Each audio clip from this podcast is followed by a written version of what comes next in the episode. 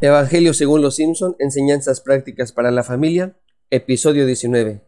El personaje que hoy nos corresponde es Otto, es el chofer del autobús escolar de la primaria Springfield. Ha tenido más de 15 accidentes. Él mismo dice que lo único que aprendió en la escuela es a tocar guitarra. También se le ve conduciendo el autobús de la cárcel, el del asilo, un camión con alberca al aire libre y otros más. Es fanático de los cómics, y hasta creó su superhéroe llamado Buzzman, un hombre que conduce un autobús escolar durante el día, y por la noche lucha contra los vampiros en una zona de guerra post-apocalíptica. Es el arquetipo del vago marihuano, del rockero metalero, un parásito de la sociedad. Siempre va vestido con una camiseta rosa, short azul, gorra rosa, tiene un tatuaje y siempre lleva unos audífonos como diciendo, la música es lo que me guía. Una vez más, la buena nueva de los Simpson es, si él puede, nosotros podemos. ¿Qué nos guía? A todos nos guía algo. Así como nosotros influimos, también algo o alguien nos influye. Cada quien es libre de elegir qué vida tener, pero cuidado, pudiera ser que a donde nos están guiando al final sea un hoyo. Tener prestigio y dinero es lo que guía a muchos de nosotros creyendo que eso nos hará más felices. Otros pregonan diciendo haz lo que más te guste, deja que la música te guíe, solo así serás feliz. La historia de la humanidad está repleta de personas que se han dejado guiar por su música, sus gustos, la riqueza y el prestigio, y han terminado suicidándose. Uno de los actores más famosos de Hollywood, ganador del Oscar y reconocido por su humor, en agosto del 2014 decidió quitarse la vida. Su nombre, Robin Williams. El gran escritor, Ernest Hemingway, se disparó con su escopeta en la cabeza. El portero del Barcelona, Robert Enke, se arrojó a las vías del tren para ser arrollado. La escritora feminista Virginia Woolf decidió quitarse la vida lanzándose a un río. El famoso DJ Avicii, a los 28 años y con una carrera exitosa por delante, se mató. Su familia dijo así.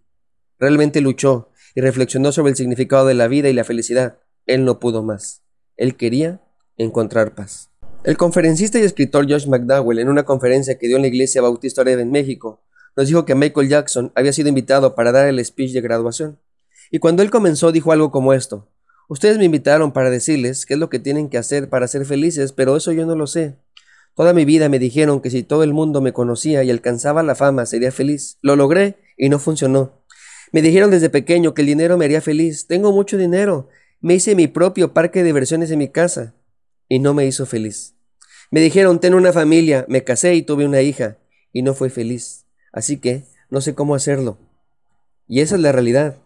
Tarde o temprano enfrentamos la dolorosa verdad de nuestra insuficiencia y la falta de capacidad.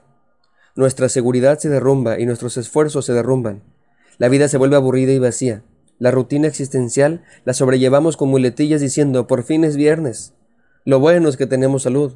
O simplemente como Otto, nos refugiamos en la música y en nuestro trabajo del día a día. La vida se vuelve vacía, sin chistes, sin gozo. Todos nuestros esfuerzos por salir adelante, nuestra lucha para reparar lo que hicimos mal, termina en recriminación por nuestras culpas y fracasos.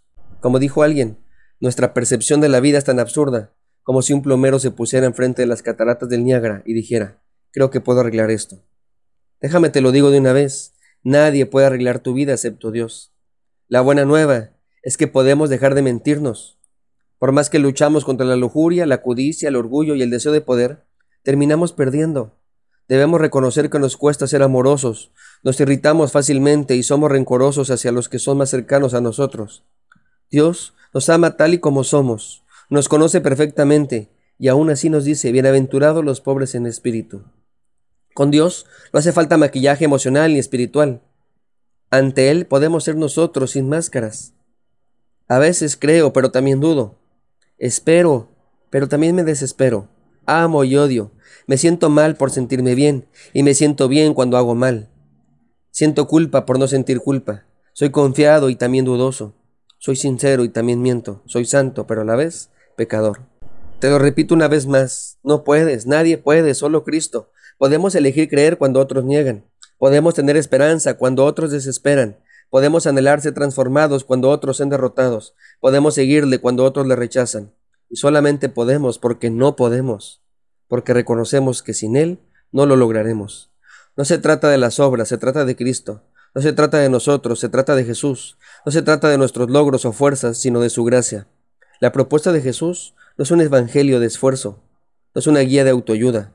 No hay que construir una escalera al cielo. La propuesta de Jesús La entendió muy bien el apóstol Pablo y se la compartió a su discípulo Timoteo.